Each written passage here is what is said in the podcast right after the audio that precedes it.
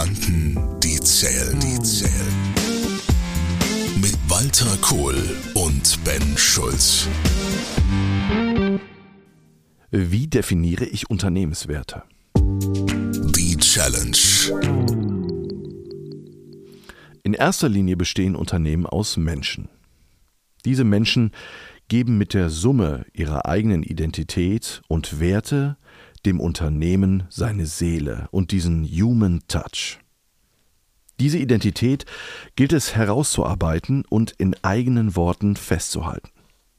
Dabei geht es um Punkte wie welche Werte verfolgen wir, welche Überzeugungen vertreten wir, wie stehen wir zu Fehlern, welchen Umgang pflegen wir mit Kritik, wo sehen wir den eigentlichen Sinn in dem, was wir tun, wie denken und fühlen wir, wofür stehen wir, was ist unsere Vision und Mission.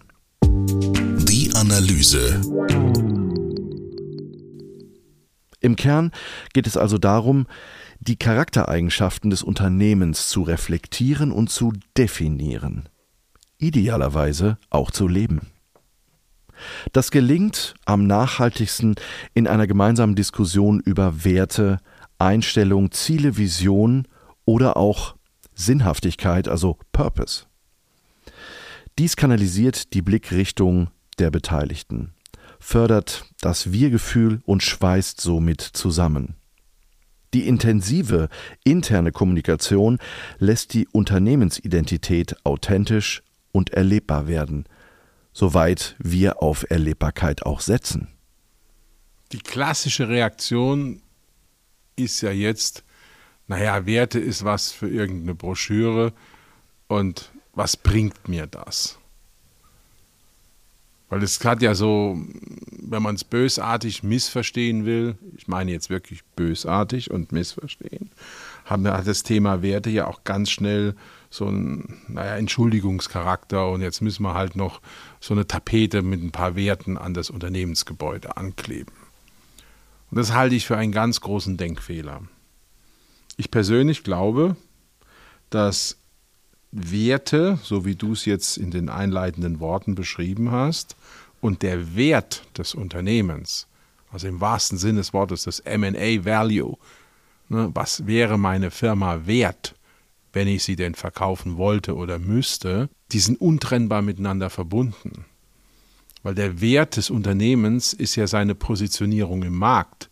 Und es ist wesentlich mehr wie nur, was weiß ich, Patente, Maschinen, Produkte und ähnliche Dinge mehr. Aber wir werden nicht ausgebildet, weder an der Uni noch im praktischen, zu erkennen, dass die Werte des Unternehmens, auch der Purpose, der Sinn des Unternehmens, ganz wesentlich Werttreiber auf der Ergebniszeile, auf der Wertbewertungszeile sind. Ich glaube, dass das Thema Werte vor allen Dingen ähm, maßgeblich, und hast du vollkommen recht, das Thema Marketing, ne? Hauptsache wir ähm, schreiben irgendwelche Werte uns irgendwo am besten ins Foyer oder in irgendwelche Broschüren oder Websites. Ähm, da ist diese Thematik schon massiv verankert, auch in der Denke. Oder wenn wir viele Kulturberater zum Beispiel fragen, die sagen, na, wir müssen Unternehmenskultur verändern und und und, dann müssen wir erstmal an das Wertethema gehen. Ähm, und ich glaube, diese Kombination, zumindest was äh, Kulturberater angeht, das, was du gerade beschreibst, also dass man mal über einen Unternehmenswert auch mal spricht, dass das vor allen Dingen eng zusammengehört, äh, das ist schon eine Denke, die ist ziemlich neu, weil ich sage dir ganz ehrlich, ich kenne ja viele Berater aus dem Beratungssegment. Ähm, ich wüsste ad hoc niemanden, der diese zwei Dinge miteinander kombiniert, obwohl es ja eigentlich unternehmerisch gesehen ja Sinn macht und auch wesentlich wichtig ist. Ja, es macht nicht nur Sinn, es ist auch für mich eine Notwendigkeit. Ein Unternehmen, wenn ich jetzt, jetzt mal von der Bewertung, also von der Euro, von der Geldseite her auf ein Unternehmen gucke, was ist denn für mich als potenzieller Käufer wichtig? Für mich ist wichtig, dass die Firma funktioniert, dass es ein Management gibt, das funktioniert, dass es Produkte oder Dienstleistungen gibt, die im Markt etabliert sind, dass es irgendwie berechenbare Renditen gibt, äh, dass es überschaubare Risiken gibt und dass die Chancen, also die Zukunftsmöglichkeiten, deutlich größer sind wie die Risiken. Sonst würde ich eine Firma nicht kaufen. Ja. Ich behaupte mal, das gilt unisono für alle, die sich für eine Firma interessieren.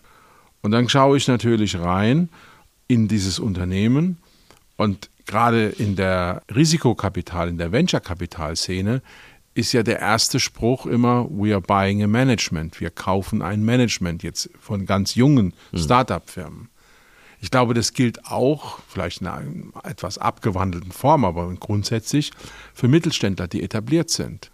Und wenn ich ein Unternehmen und ein Management kaufe, dann kaufe ich natürlich auch deren Werte. Und deshalb ist es für mich völlig unnachvollziehbar, das nicht als verzahnte Realität zu betrachten. Glaubst du, dass ähm, dieses ganze Wertethema, ähm, und das ist ja äh, in vor einigen Jahren ja ziemlich äh, hoch und runter genudelt worden in sämtlichen Ebenen, ne? also was weiß ich, werteorientiertes Verkaufen, werteorientierte Führung, ja, ja. Äh, Werte hier, Werte dort. Ähm, äh, meinst du, glaubst du, das ist ähm, überlagert worden? Also sprich, hat, hat ein Overload gehabt? Das war so ein Trend irgendwie? Ja, das war eine Mode, würde ich mal sagen. Und Berater leben ja von Moden. Das ist ja auch eine Wahrheit. Ne? Äh, jetzt muss das halt so sein. Da ist, wird ja Herdentrieb auch ausgelöst. Mhm. Ne? Aber am Ende des Tages, jetzt komme ich wieder auf meine alte Denke Fußballmannschaft. Wenn du nur Stars einkaufst, kriegst du noch keine vernünftige Fußballmannschaft. Paris Saint-Germain ist das beste Beispiel dafür. Man kann nicht im Augenblick mehr Geld ausgeben wie diese Leute für irgendwelche Stars. Und das Ergebnis ist höflich formuliert ernüchternd. Mhm weil sie keine Werte haben, keine Gemeinsamkeit. Gemeinsamkeit ist ein Wert. Mannschaft ist ein Wert. Mhm. Ich renne für den anderen ist ein Wert. Ich putze für den anderen aus, wenn der einen Ball falsch gespielt hat, Fehlpass, äh, was auch immer, die Abseitsfalle hat nicht gut funktioniert und so weiter und so fort. Und du hast ja in den einleitenden Worten sehr schön formuliert, im Kern geht es darum, die Charaktereigenschaften des Unternehmens zu reflektieren, zu definieren und dann würde ich sagen, überhaupt mal zu entwickeln. Und der Charakter eines Unternehmens hat natürlich extrem viel auch mit seiner Schlagkraft zu tun. Sind wir ein Unternehmen vom Charakter her, das proaktiv ist, oder sind wir ein Unternehmen, das reaktiv ist? Sind wir ein Unternehmen, in dem wir gucken, dass es gelöst wird, das Kundenproblem? Oder sind wir ein Unternehmen, in dem erstmal intern die Finger gezeigt werden und das berühmte äh, schwarze Peter-Spielstand findet statt? Oh, ich war es nicht, aber der war es und der war es dann doch nicht und jener war es. Also ganz pragmatisch. Und ich glaube, die Wertediskussion, wenn man sie pragmatisiert, hat sie auch eine Akzeptanz. Du kannst ja einem Unternehmen ganz einfach fragen, welche Werte wollt ihr eigentlich von euren Lieferanten oder Kunden? Wie sollten die denn sein? Du willst ja keinen Kunden haben, der sich so aufführt, wie ich es eben äh, definiert habe. Mhm. Dann, wenn du einen Kunden haben willst, der mit dir professionell umgeht, wo Lösungen im Vordergrund stehen, wo es keine internen Machtkämpfe gibt, wo Kommunikation funktioniert, kannst du dir auf einen Flipchart schreiben. Das sind zehn Worte, die du brauchst. Und dann schreibst du einfach drüber und wir, Fragezeichen. So habe ich das bei uns in der alten Firma gemacht. Ganz einfach.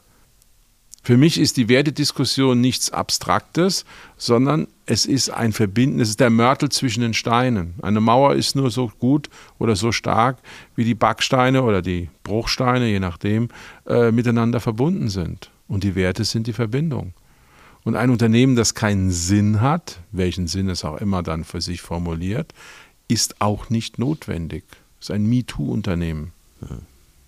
Ich glaube, dass diese Sinnthematik spielt ja auf unterschiedlichsten Ebenen eine Rolle. Ne? Also ja. ähm, bei uns ist ja sehr oft, dass wir, sobald das Wort ne, hat das Sinn, ist das sinnhaft, Purpose, gekoppelt nur mit dieser Kulturthematik.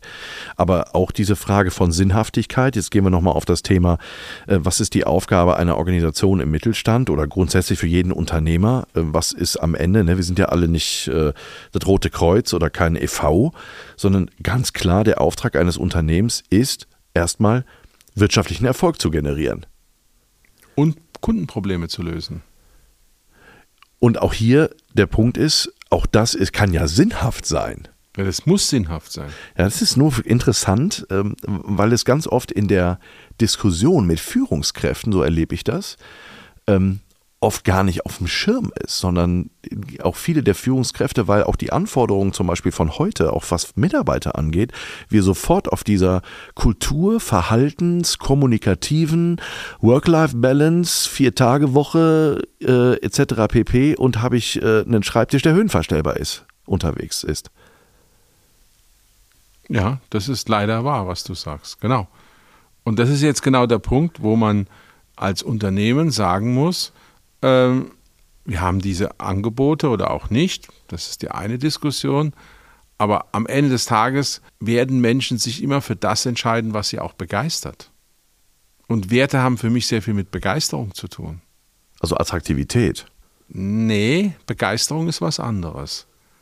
Ich unterstütze ein Startup im Bereich Lesen im Sinne von Schülern helfen, ähm, besser zu lesen und dazu braucht es eine Analytik und eine Förderung.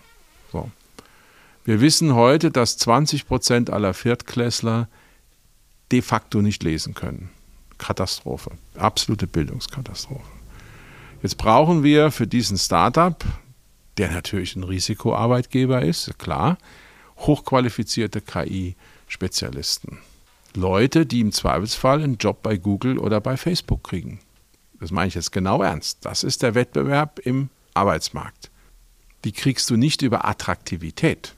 Denn Google und Facebook sind endlos viel attraktiver von sozialem Prestige über, über, über, über, äh, wie, ich sage jetzt mal, so eine Startup-Bude. Hm. Aber, jetzt kommt das große Aber. Wir bieten etwas, was Begeisterung auslöst. Wir bieten eine Perspektive, an einem Projekt mitzuarbeiten, was extremste gesellschaftliche und persönliche Relevanz hat. Weil jedes Kind, das mit 10, 11 Jahren, also vierte Klasse, nicht gut lesen kann, wird irgendwann einen Bildungsriss, einen Abriss haben. Ist doch klar. Kann ja gar nicht funktionieren, ob das jetzt Lernen, Lernen von Fremdsprachen oder sonstigen Dingen ist. Mhm. Das heißt, du hast hier auf einmal eine Diskussion, die komplett jenseits der Attraktivität ist, im engeren Sinne des Wortes. Natürlich können wir nicht die Bällebäder und sonstigen Geschichten, die du bei einem Google kriegst oder bei einem Facebook und so weiter bieten. Im Gegenteil, es besteht sogar eine Chance, dass es richtige Probleme gibt, weil es ein Startup ist. Und das sind halt Unternehmen mit hohem Risiko. Mhm. Aber es sind Menschen gekommen, die ein Angebot von diesen großen amerikanischen Tech-Unternehmen hatten und die gesagt haben, ich komme zu euch. Jetzt hast du natürlich das Beispiel gebracht und wenn ich da jetzt mal ein bisschen kritisch hinterfrage, vor allen Dingen das mit der Aussage, naja, es geht auch um Unternehmenswert. Glaubst du nicht, dass diese Thematik, also wenn du über Begeisterung redest, hauptsächlich jetzt über idealistische Werte vor allen Dingen bei diesen Menschen angetriggert wurde für dieses mhm. Projekt? Nein, das ist ja kein Idealismus. Das ist, das ist einfach auch gesunder Menschenverstand. Ja, auf der einen Seite. Es können jetzt Leute geben, die sagen, das ist aber auch ein Wert, äh, zum Beispiel Verantwortungsübernahme für die nächste Generation mit zu übernehmen, zum Beispiel. Hat ja aber erstmal gar nichts mit dem Thema monetärem Erfolg in, in jegliche Richtung zu tun, oder? Es ist eine Frage, wie ich das Ganze darstelle. Wenn ich von vornherein meine Firma präsentiere, bei uns kriegst du das beste Gehalt oder das größte Auto, das schönste Bällebad, den größten Obstkorb, was auch immer, dann habe ich ja auch automatisch die Diskussion auf diese Ebene gelenkt. Was ja nicht wenig Unternehmen tun. Ja, und dann muss ich fragen, ob das klug ist. Betonung liegt auf klug, weil ich behaupte, äh, wenn ich eine, ein Unternehmen bin, das auch ein, ein, ein, ein, ein Produkt oder ein Set von Dienstleistungen hat, die besonders sind, dann kann das auch ein Wert sein. Frag doch erstmal die Leute, was für sie wichtig ist, ehe du ihnen sagst, was du anbietest. Drehst doch einfach mal rum. Mhm. Wir haben einen deutsch-koreanischen Automobilzulieferer gehabt, bis 2018, bis wir den gut verkauft haben. Und es war für uns hier im Frankfurter Westen schwierig, im Wettbewerb gegen Unternehmen wie Samsung oder Hyundai zu bestehen. Also Samsung ist in Korea, äh, ist die beste Firma, für die du arbeiten kannst. Mhm. So, jetzt ist ja die Frage gewesen, wie können wir gegen so einen Wettbewerber, der Luftlinie acht Kilometer entfernt ist, überhaupt Personal bekommen, also Koreaner, die Deutsch können, die diese Projektmanagementfähigkeiten und, und, und haben. Und der Wert, den wir vermittelt haben, war Freiheit. Weil wir haben gesagt, insbesondere für Frauen, die in koreanischen Unternehmen, obwohl sie hochqualifiziert sind, sehr häufig eine Glasdecke erleben, bei uns kannst du was werden. Unsere Chefin ist eine Frau. Das gibt es ja äußerst selten in koreanischen Unternehmen. Und wir haben einen Wert der Freiheit und einen Wert von, bei mir werde ich, bei uns kannst du dich so entwickeln, dass wir dir quasi versprechen, nach drei Jahren kriegst du woanders einen besseren Job. Das haben wir im Vorstellungsgespräch gesagt. Und damit haben wir den Leuten ja letztlich gesagt, du kannst wieder gehen, aber sie sind ja geblieben. Und das ist für mich Wert. Wert ist für mich, wenn der Mensch, der Empfänger, jetzt in dem Fall der Kandidat oder die Kandidatin ähm, für einen neuen Job, für sich eine Entscheidung treffen muss.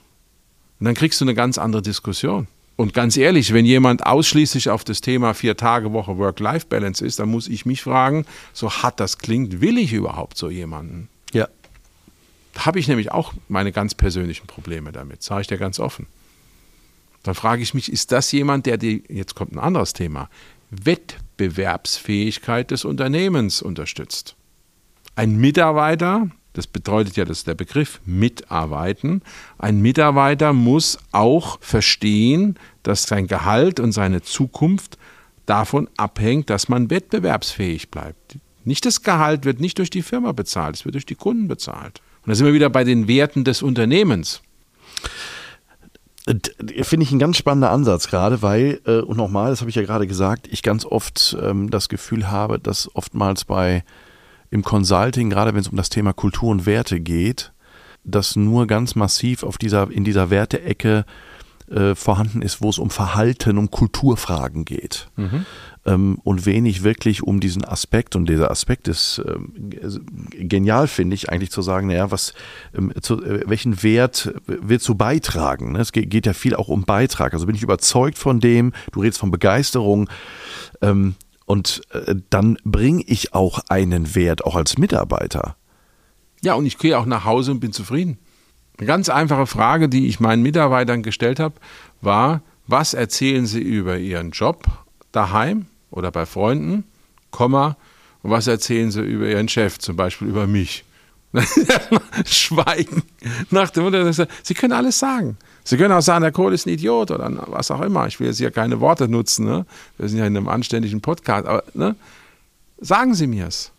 Und wenn das mal drin ist, dann kriegst du auch eine andere Diskussion. Hm. Dann hast du auch einen Wert geschaffen, nämlich Transparenz, hm. Gemeinsamkeit. Und gerade, Entschuldigung, ein Gedanke, und gerade kleine Unternehmen, die im Wettbewerb mit großen stehen, müssen schneller und besser sein. Also der kleine Mittelständler, der gegen einen 3000 Mann Mittelständler beim OEM kämpft zum Beispiel. Und das sind die Werte, Wettbewerbsvorteil und auch Unternehmenswert. Und das Spannende ist, wir haben dann sofort die Diskussion auf in Richtung Prozesse. Ja, klar. Und auch hier findet oftmals eine ganz knallharte Trennung statt. Auch gerade wenn es um zum Beispiel die Frage geht, man macht eine Werteentwicklung, gleicht die aber nicht ab, welche Auswirkungen das zum Beispiel für uns in der Pro auf der Prozessebene auch hat. Ja sondern das wird total getrennt. Und zwar genau aus dieser Thematik heraus, naja, es ist ein Kultur- oder ein Marketing-Thema. Ähm, und sehr oft ist ja auch, wird ja gerne gemacht, dass man im Außen guckt und sagt, naja, äh, welche Werte will der Markt hören, welche Werte äh, wollen Kunden hören? Und dann nehmen wir uns die und äh, stülpen die uns irgendwie in unseren Botschaften und mit den Mitarbeitern ähm, äh, in Personalgesprächen und in, in, in Seminaren und in irgendwelchen, ob das auf Messen ist, alles was so mit, mit Außenkommunikation zu tun hat, da wird das irgendwo hingekleistert, aber du schon irgendwie das Gefühl hast, ähm, die Werte intern, die sind zwar irgendwie ausgesucht, aber die sind nicht verstoffwechselt intern und vor allen Dingen haben die gar keine Auswirkungen auf Prozesse, auf Abläufe, auf, auf die Dinge, wenn du sagst, na, lass uns mal Frage stellen, äh, Werte und Wett Wettbewerbsfähigkeit. Ja, nicht lass uns mal, sondern das ist die zentrale Frage. Ich bin auch der Meinung, die Werte, die man haben sollte als Unternehmen, müssen an die Finger einer Hand passen. Ich brauche keine 55 Werte. Maximal fünf. Und das ja. finde ich schon echt viel. Also ja. drei wäre ideal. Ja. Ähm, Hast du eigentlich gewusst, dass unsere deutsche Sprache mehr als 450 Begriffe für Werte und Tugenden hat? Nee, das ist mir neu. Ja, ich, äh, Wundert stell- mich aber nicht. Ich, ich stelle manchmal die Frage bei den Führungsleuten, wenn ich sage hier, ähm, ich, ich lasse die ja gerne in so Führungsseminaren mal ihre eigene, ihr eigenes Wertesystem mal versuchen zu reflektieren. Und ähm, das ist ganz spannend zu beobachten. So meistens so die ersten drei, vier kriegen sie noch halbwegs hin. Und dann kommt ganz oft die Frage, sag mal, hast du mal eine Liste? Klar. Den kann man abhaken. Wie wenig wir eigentlich über Werte wissen. Auch Ja, von, der, von der Begrifflichkeit her. Von Wir wissen es nicht von der Begrifflichkeit und wir machen es uns auch wenig bewusst. Ich gebe dir jetzt zwei altmodische Werte. Der erste ist Pünktlichkeit. Boom. Ist der altmodisch? Ah ja, angeblich ja, habe ich jedenfalls oft gehört. So. Aber für mich ist Pünktlichkeit absolut kritisch in einem Unternehmen. Warum? Wenn die Leute immer wieder zu spät kommen oder wenn auch Termine nicht gehalten werden und es wird vorher nicht informiert, dass der Termin sich eben aus welchen Gründen auch immer nicht halten lässt, äh, dann hast du ja im Prinzip in den Ablauf, in der Organ Ablauforganisation das Chaos programmiert. Das zweite Thema, was ich am allerwenigsten verstehe, ist, dass es keinen klaren Qualitätsbegriff gibt. Ja. Frag mal 100 Mitarbeiter oder 10, das ist jetzt egal, in egal welchem Unternehmen, was heißt Qualität, und jetzt kommt der entscheidende Satz, für unser Haus, also für unsere Firma. Weißt du, wie viele Antworten du kriegst bei 100? 110. Mindestens. Ja, das ist ja genau mein Punkt. Die Firmen sagen, wir liefern Qualität, aber sie definieren nicht die Qualität. Was heißt denn konkret Qualität? Ich habe für unsere Firma gesagt, Qualität heißt die Erfüllung von Anforderungen und einen Schnaps mehr. Das sind 102, maximal 103 Prozent, aber nicht 140, weil diese 37, 38 Prozent zu viel von 102 auf 140 zahlt der Kunde nicht.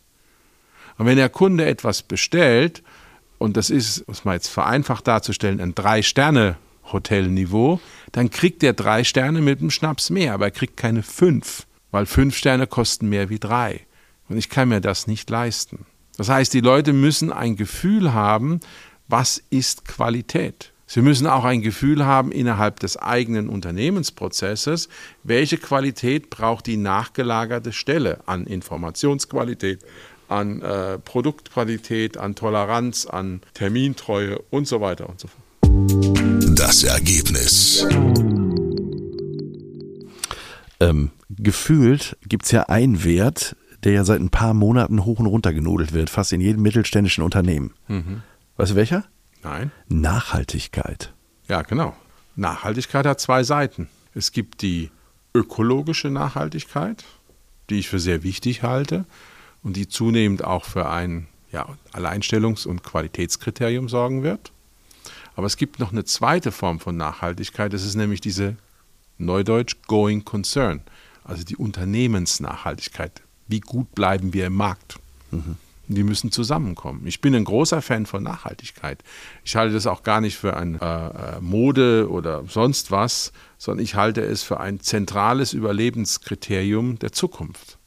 Nachhaltigkeit, Digitalisierung, das sind für mich, ich nenne es jetzt mal wirklich Schlüsselqualifikationen. Wenn du die nicht schaffst, dann wirst du in wenigen Jahren keine Firma mehr haben. Davon bin ich überzeugt.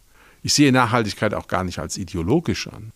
Und Nachhaltigkeit bedeutet schlicht und ergreifend, die Ressourcen, die ich nehme, bringe ich in irgendeiner Weise zurück. Das Verrückte ist, jetzt hast du noch einen dritten Aspekt mit reingebracht. Wir haben ja einmal gesagt, jetzt das Thema Werte ist auf der einen Seite klar, Kultur, Kommunikation, ne, das ist diese eine Thematik. Das zweite war, dass man sagt, ja, Werte hat was mit auch Unternehmenswert zu tun. Ähm, und jetzt kommt ein äh, dritter Aspekt, den ich ganz äh, praktisch finde, ist ähm, der Ansatz, dass Werte vor allen Dingen mit Zukunftsgestaltung zu tun haben. Und Zukunftsfähigkeit. Ja, Zukunftssicherheit, ne? Ja. So, Ja, absolut. Ich glaube, die wenigsten machen sich wirklich sauber darüber Gedanken, ähm, weil nach wie vor ähm, ist dieses Wertethema nicht ganz umfassend, also komplett in der Ganzheitlichkeit, wenn man das in ein Unternehmen integriert, von allen Facetten wirklich betrachtet, sondern es hat ganz viel was mit, mit Mode zu tun und ganz viel was einfach mit, nur mit Kommunikationsthemen und, und, und. Aber eigentlich, wenn wir das Thema Werte uns angucken, ist das Thema Prozesse ein Riesenthema dabei, es ist das Thema Zukunft ein Riesenthema, es ist das Thema ähm, ähm, ähm, Erfolg, Rendite, Rendite, ist ein Riesenthema. Also das heißt, es gibt so viele Aspekte, die den Bereich Wert definieren und ähm, hier wäre es wirklich, also eigentlich bräuchte es in Zukunft eine Symbiose bei allen Beratern, die mit dieser Thematik unterwegs sind, sich nicht nur einfach nur auf eine Einflugschneise zu konzentrieren, sondern wirklich in der Ganzheitlichkeit das zu betrachten und zu sagen, was bedeutet eigentlich das Thema Werte in den unterschiedlichsten Aspekten, die den Erfolg dieser Organisation ähm, einfach fördert. Ja, andersrum formuliert, welche Werte brauchst du für den morgigen und übermorgigen Erfolg? Kurze Frage an einen mittelständischen Eigentümer und CEO. Dann kann man das ja wie einen Entscheidungsbaum aufdröseln sozusagen. Man kann sagen, es gibt Kulturwerte, es gibt vom Markt her indizierte Werte, Stichwort Qualität, ja, und es gibt Werte, die du brauchst für deine Rekrutierung. Da würde ich gerne den Anselm Grün mal gerade zitieren mhm. zum Thema Werte. Der hat übrigens ein äh, sehr gutes Arbeitsbuch rausgebracht, Führen mit Werten. Ja. Ähm, aber er hat mal gesagt, und das würde hier genau passen, Werte sind wie Leitplanken fürs Leben. Sie schützen uns davor, rechts und links vom Weg abzukommen. Das ist genau richtig. Und das eine ist das Leben und das andere ist sozusagen das Leben des Unternehmens. Und am Ende ist das Unternehmen ja auch eine ganz wichtige Organisation für die eigene Sicherheit, nicht nur des Unternehmers, sondern auch der Menschen, die dort arbeiten. Ihre Existenz, auch die wirtschaftliche und persönliche Zukunft in den Familien hängt ja davon ab. Insofern ist für mich Werte kein, ich sag's jetzt mal abwertend, Tralala-Thema, das man irgendwelchen Beratern überlässt, sondern es sollte genau umgekehrt sein. Man sollte sich einen Berater holen, der einem sozusagen mit dem Kopf drauf stößt, welche Dimensionen dieses Thema Werte annehmen kann, welchen enormen Nutzen, welche enorme Zukunftsfähigkeit daraus entstehen kann und warum das Arbeit am Unternehmen und nicht Arbeit im Unternehmen ist. Und der gute Unternehmer arbeitet vor allen Dingen am Unternehmen und nicht so sehr im Unternehmen, weil er ist kein Sachbearbeiter, kein Geschäftsführer, sondern er ist Unternehmer. Kohl und Schulz. Gedanken, die zählen, zählen. Mit Walter Kohl und Ben Schulz. Weitere Informationen im Internet unter kohlundschulz.de.